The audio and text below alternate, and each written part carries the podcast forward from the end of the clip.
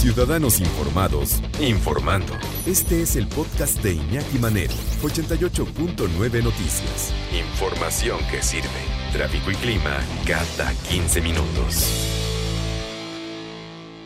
Vamos con la segunda parte de este trabajo especial que mm, ayer nos empezó a presentar mi compañero Lalo González sobre el cáncer de mama. Hoy es el, mero día, hoy es el mero día de, es que, bueno, debería ser todo el año, debería ser todo el año en todo el tiempo, pero se elige el mes de octubre y se elige este día en particular en el mes de octubre para hacer conciencia, pero ya después se pasó a que octubre fuera el mes del cáncer de mama y empezaron a aparecer balones color rosa en los partidos de fútbol y, hasta cualquier cosa, cualquier objeto de uso cotidiano en color rosa, para que todos tuviéramos esta conciencia de la lucha y de autoexplorarnos, no solamente mujeres, también los hombres nos puede dar, ya lo platicábamos el otro día, y, platicar con nuestra familia de la necesidad, ¿no? Dejar a un lado ese machismo, ay, te va a ver la chichi si no soy yo.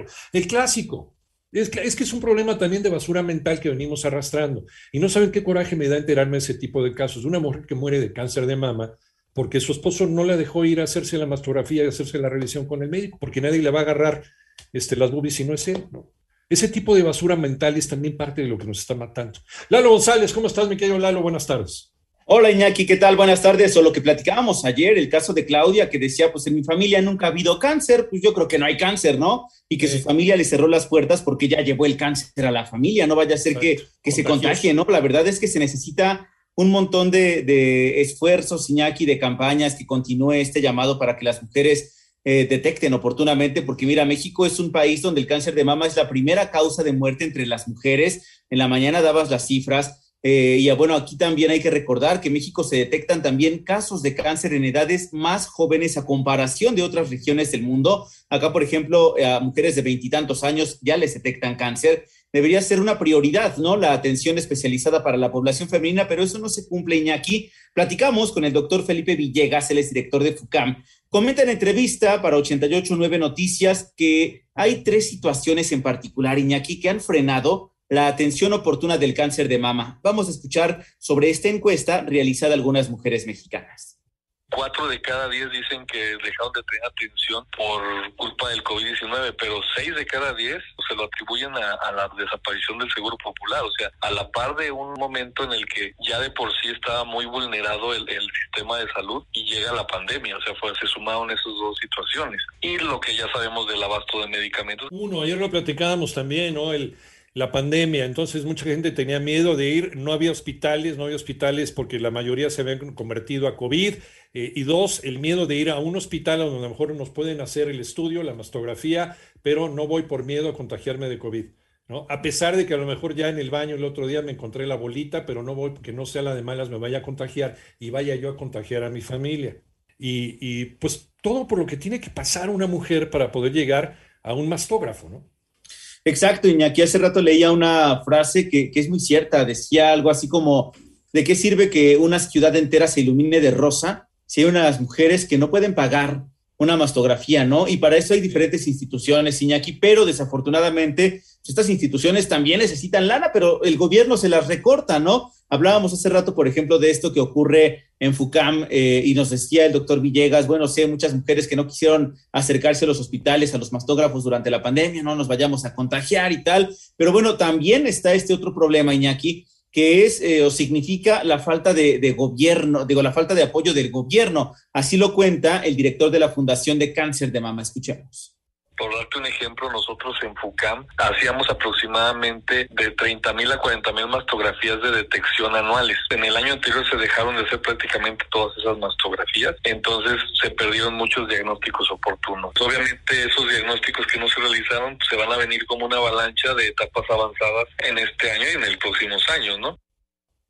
Y la verdad, Iñaki, que el panorama no se ve alentador justo por lo que cuenta el doctor Villegas muchas mujeres que se dejaron de hacer la mastografía y que a lo mejor era el momento en que tenían que atenderla porque ese, esa bolita que apenas estaba surgiendo hubiera sido detectable a tiempo, pero a lo mejor ahorita ya está en una etapa más avanzada. Y lo que te decía Iñaki, esta desaparición del seguro popular, como ya lo comentaba también el doctor Villegas, ¿no? La falta de recursos aportados por el gobierno federal a estas instituciones como FUCAM, donde imagínate Iñaki, allí en FUCAM ah, canalizaban hasta el 27% de los casos detectados de cáncer de mama por el dicho seguro, por el seguro popular. Pues, como desaparece, imagínate, muchas mujeres se quedaron en el limbo en lo que estaban eh, migrando de seguro popular a Insabi. Escuchemos cómo lo dice el doctor del 2020, bueno, desapareció Seguro literalmente. Y vino la pandemia y se sumaron ambas cosas. En realidad, nosotros hemos tratado de seguir este, apoyando en la medida de lo posible a las pacientes, pero evidentemente, pues se requiere de muchos esfuerzos. Nosotros manejamos cuotas de recuperación, que nos ayudan con donativos muchas empresas, algunas organizaciones de la sociedad civil. Y claro, Iñaki, pues están esos donativos, pero se requieren de esos recursos desaparecidos del gobierno actual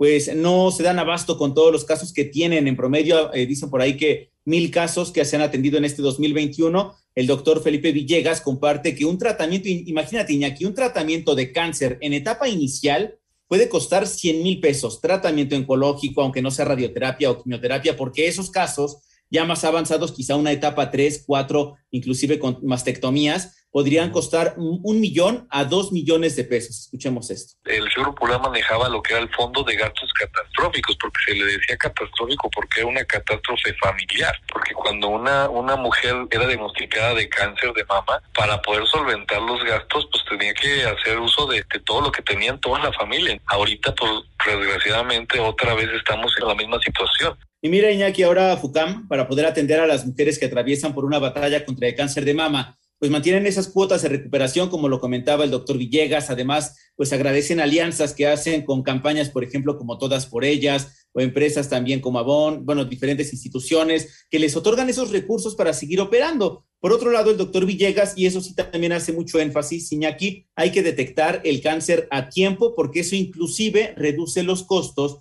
de los tratamientos que podrían enfrentar mujeres que sean detectadas con cáncer de mama. Escuchemos la detección oportuna, que es la manera que nosotros tenemos de disminuir esta mortalidad, se requiere a más del 70% de la cobertura a nivel nacional de mujeres con mastografías de detección. Y en México, incluso antes de la pandemia, estábamos cerca del 20%, o sea, estábamos muy por debajo. Por eso seguían apareciendo cáncer de etapas avanzadas.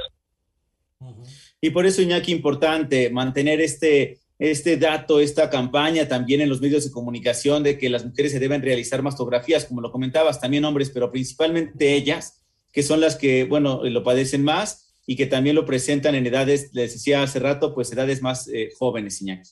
Sí, y, de repente eh, no consideramos que pueda llegar a pasar. El mejor aliado para la lucha contra el cáncer de mama es, además de la información, es la exploración. sí, eh, claro. Que puede ser a lo mejor una bolita de grasa, Puede ser, a lo mejor en la mayoría de los casos es una bolita de gas sin consecuencias, pero ¿qué tal si no? ¿Y qué tal si nos formamos y nos convertimos en parte de la estadística? ¿Qué necesidad, de verdad?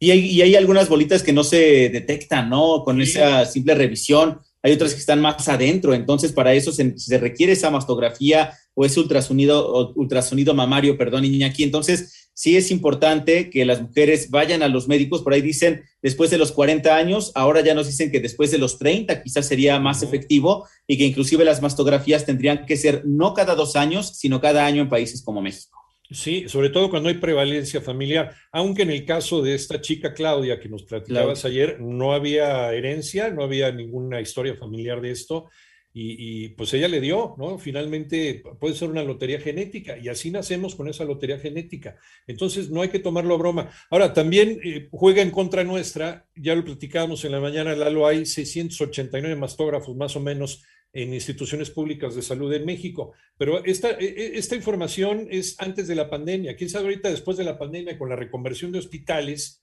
Y ahorita que se asiente el polvo, ¿cómo van a quedar las cosas en la distribución de mastógrafos? Si, mira, si antes de la pandemia a una mujer le daban la ficha, ¿no? Dos meses para hacerse la mastografía. Sí, exacto.